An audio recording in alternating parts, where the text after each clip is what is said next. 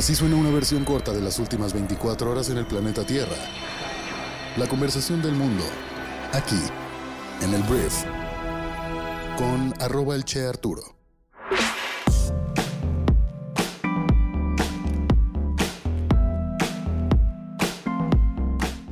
Hola, muy buenos días, bienvenidos a esto que es el Brief para este lunes 16 de agosto.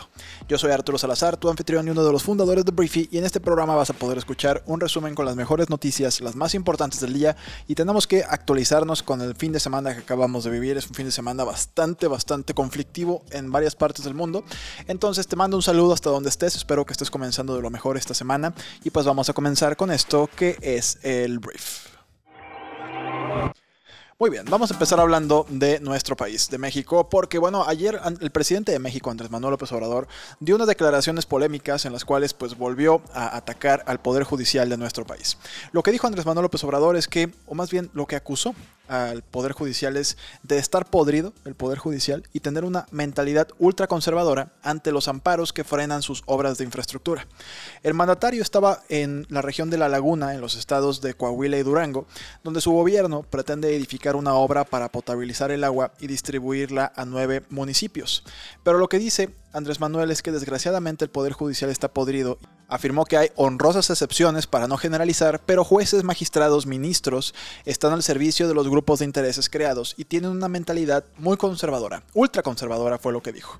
Andrés Manuel se veía claramente molesto porque, bueno, el proyecto llamado Agua Saludable para la Laguna está detenido por la oposición de ambientalistas y habitantes de la región, quienes han interpuesto amparos para frenar las construcciones. Dijo que, pues si ya empezaron los amparos, pues entonces no vamos a poder terminar la obra. ¿Ustedes creen que yo voy a confiar en el Poder Judicial? No, no me estoy chupando el dedo. Entonces, este no es el primer ataque en contra del Poder Judicial del presidente que antes ha calificado como magistrados corruptos a los que están en la Suprema Corte de Justicia de la Nación y del Tribunal Electoral del Poder Judicial de la Federación.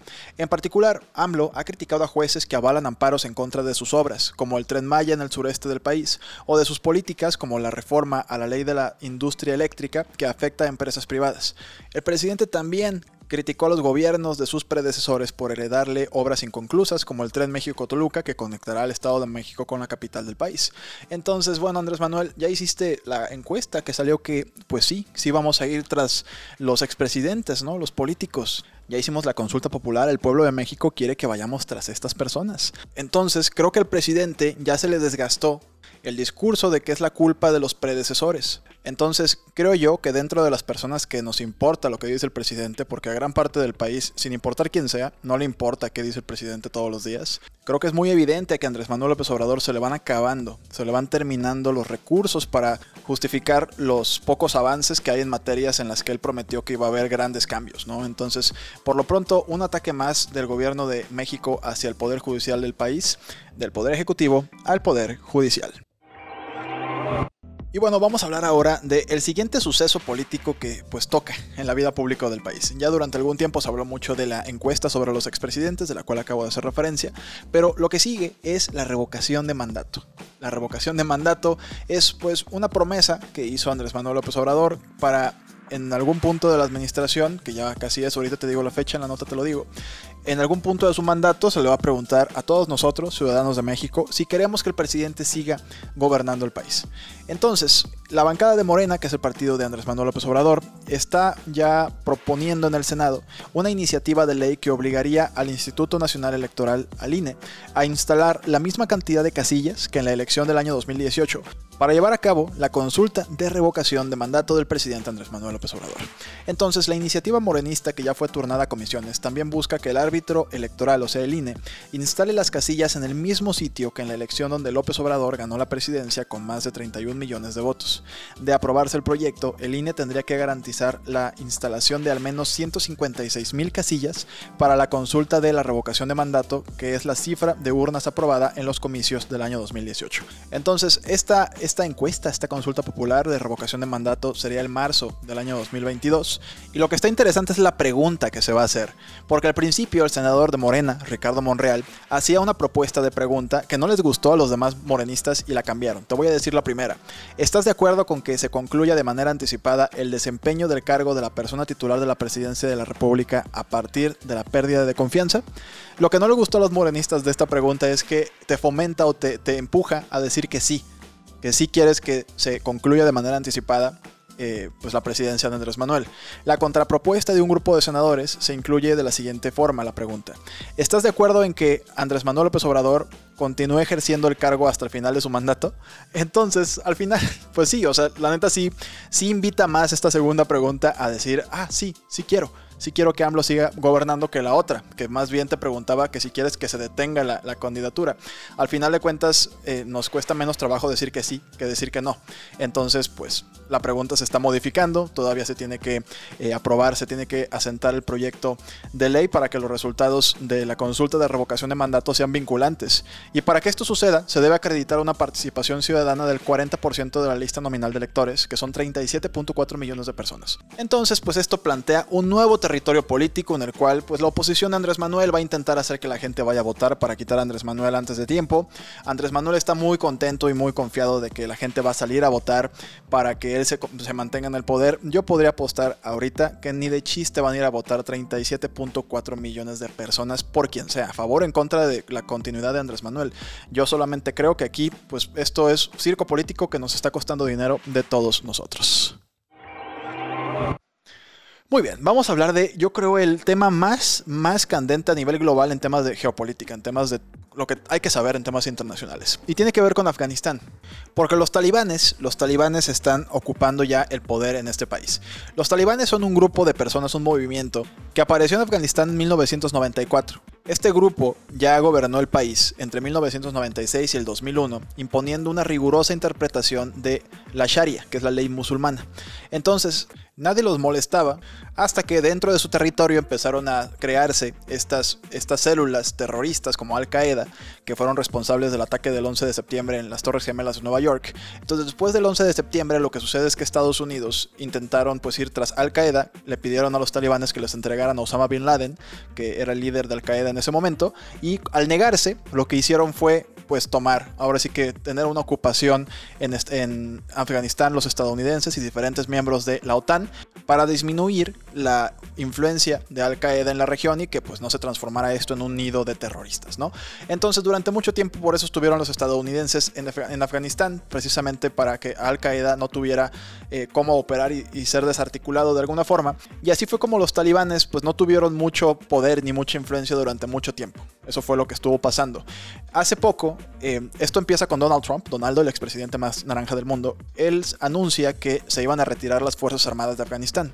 Y ahora que entra Joe Biden, él confirma que se retiran, que se retiran el 8 de julio de 2021. El presidente declara la retirada de sus fuerzas, que comenzó en mayo y que se completará el 31 de agosto, ya casi. Pero lo que sucede es que lanzan una nueva ofensiva a los talibanes, empiezan a conquistar empiezan a tomar diferentes ciudades hasta que toman todas las ciudades este fin de semana, menos Kabul, que es la capital.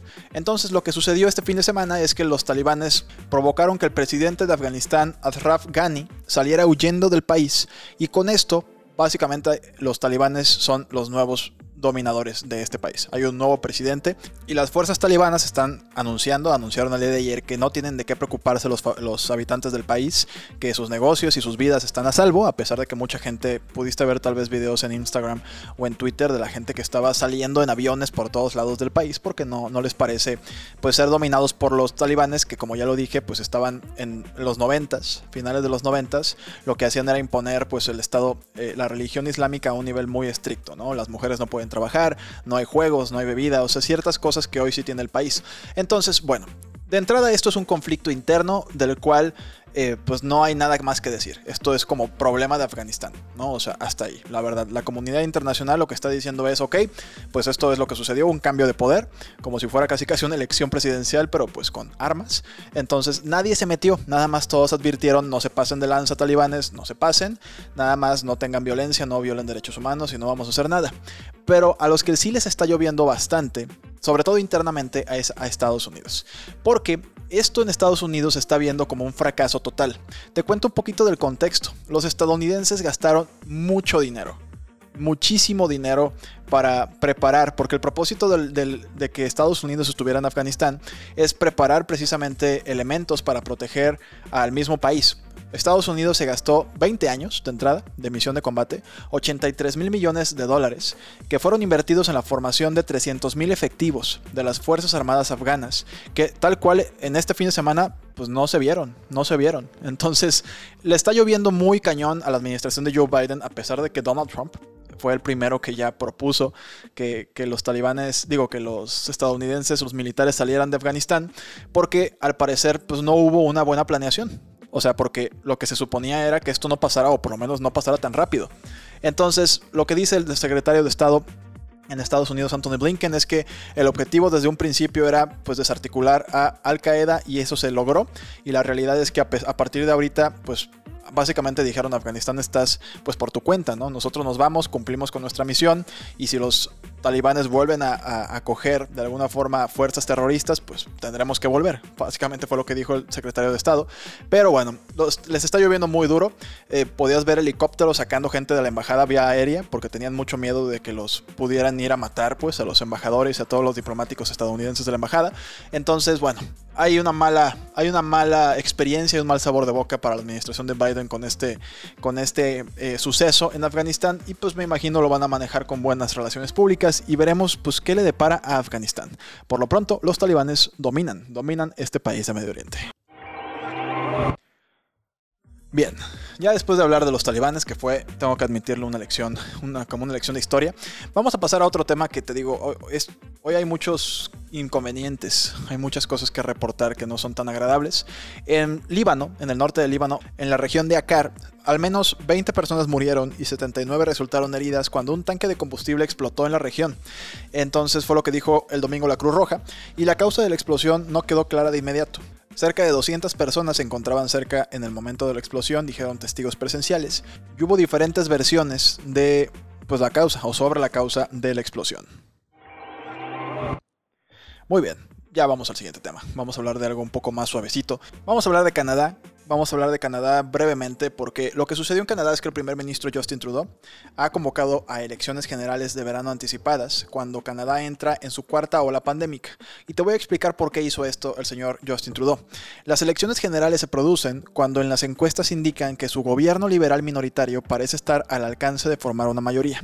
Entonces, Trudeau, de 49 años, dice que los canadienses deben elegir cómo terminamos la lucha en contra del COVID-19 y los canadienses votarán el 20 de septiembre, unos dos años antes de lo previsto. Básicamente esto es un movimiento político en el que Trudeau dice, ok, si ahorita votamos, seguramente vamos a ganar la mayoría y vamos a poder tener, pues ahora sí que pleno desarrollo de nuestra agenda, vamos a poder impulsar nuestras propuestas. Eso es todo para que nada más sepas que el 20 de septiembre se vota en Canadá. Muy bien, vamos a hablar ahora de Elon Musk, porque el señor Elon Musk, tal vez hayas escuchado hablar de él, este señor que pues todo el mundo piensa que es un genio excéntrico que pues hace lo que quiere con dinero. Más o menos es Sí, más o menos es la, versión que se puede confirmar. El fundador de SpaceX dijo el sábado que la primera pila orbital le llaman, pero es como la primera estructura ya del cohete Starship debería estar lista para volar en las próximas semanas, lo que acercará al poco ortodoxo multimillonario a su sueño de viajes orbitales y luego interplanetarios. En mayo, Em, SpaceX aterrizó con éxito su prototipo Starship, que es un vehículo de lanzamiento de carga pesada reutilizable, que eventualmente podría transportar astronautas y grandes cargas útiles a la Luna y a Marte. El aterrizaje se produjo después de cuatro intentos de aterrizaje del prototipo que terminaron literal volando, o sea, explosiones brutales. Entonces, esto es un primer paso para pues, la Starship, que es esta nave que, si todo sale según los planes de Musk, será capaz de llevar humanos a Marte en esta década, muy probablemente en esta década. Entonces, eso es lo que está pasando, un paso más para Elon Musk en la carrera espacial. Muy bien, vamos a hablar ahora de un tema, caray, un tema que tampoco es bonito. Una disculpa, pero bueno, tenemos que estar informados de lo que sucede en todo el planeta y esto lo incluye, ¿no? Vamos a hablar de Haití. Haití es un país que está en el Caribe, es una isla que tristemente sufrió por un terremoto, un terremoto magnitud 7.2 según la escala de Richter que pues ha, provocado derrumbes en todo el país. Hay al menos 724 muertos y un mínimo de 2.800 heridos. Las cifras actualizadas de la Oficina de Protección Civil de Haití siguen pues a este recuento anterior. Se habían reportado 304, ahora van 724.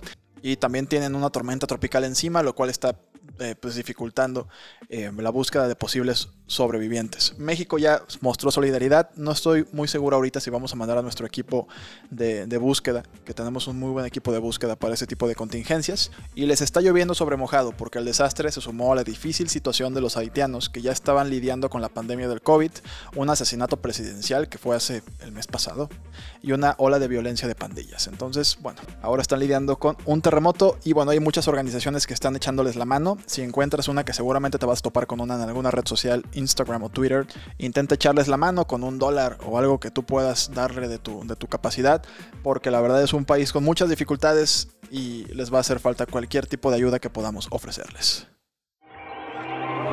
Hablemos de deportes para suavizar un poquito tanto, tanto pesar que hemos vivido este fin de semana en el mundo. Y voy a empezar hablando de Roger Federer, porque bueno, Roger Federer, que es en mi parecer el mejor tenista de todos los tiempos, que estoy seguro que cada quien aquí tendrá su propia opinión entre si es Nadal, Federer o Djokovic, yo creo que es Roger Federer. Federer anunció en Instagram el domingo que se perderá el abierto de Estados Unidos y muchos meses después de someterse a una cirugía de rodilla. La estrella suiza se sometió a una cirugía astroscópica de rodilla derecha en febrero del 2020 y mayo del año 2020 también. Y bueno, le toca otra operación a sus más de 40 años, o a sus 40 años me parece que acaba de cumplir. Va a ser complicado, pues obviamente que Federer vuelva al nivel en el que nos tiene acostumbrados.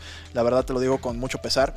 Pero bueno, por lo pronto esperamos que vuelva con todas las fuerzas, pero ya anunció que se va del US Open y pues ya anunció también esta operación de rodilla que lo va a dejar fuera durante algunos meses. Y otra noticia que voy a decir también en un tema deportivo, voy a hablar de fútbol, porque bueno, ya empezaron, reiniciaron actividades las ligas de Europa. Digo, en todo el mundo ya se reiniciaron las ligas después de las copas, las copas de selecciones, las copas de seleccionados nacionales que hubo en la Eurocopa, la Copa América, la Copa Oro en América del Norte. Y bueno, hay muchas cosas que decir. Podemos decir que mis Red Devils del Manchester United ganaron por goleada en Inglaterra, pero lo más importante dentro del fútbol es que el Barcelona jugó su primer partido sin Lionel Messi, que como bien sabe se fue al Paris Saint Germain, en el cual de hecho se ve muy contento, vio un entrenamiento y se ve a toda madre. Digo, es un profesional al final del día, pero bueno, el Barça tuvo su primer eh, partido sin la pulga, ganó 4 goles por 2 a la Real Sociedad y pues bueno, se jugaron pues bien, obviamente se dejó en evidencia que necesitan trabajo, pero por lo pronto los catalanes han ganado gracias a los goles de Gerard Piqué, Sergi Roberto y un doblete de Martín Braithwaite, que dicen por ahí que ya está con un pie fuera del club, pero bueno, eso es la vida sin Messi en el Fútbol Club Barcelona y digo, definitivamente se va a extrañar, pero me emociona mucho ver a Messi jugando en el Paris Saint-Germain también. Entonces, esto fue, esto fue la conversación del mundo para este lunes. Espero que te haya gustado y que te genere muchas conversaciones de mucho valor. Y antes de irme, quiero recomendarte que vayas a Briefy a leer o escuchar un artículo que dice las tres preguntas que puedes usar para ayudar a tu equipo a resolver problemas. Básicamente, esto es una metodología de Bain Company, una de las tres mejores consultoras del planeta, que escribió Darrell Rigby, que es el socio de la oficina de Boston, y un especialista en la innovación global de la firma. Entonces ve a leer este artículo, también lo puedes lo grabé en podcast también para ti.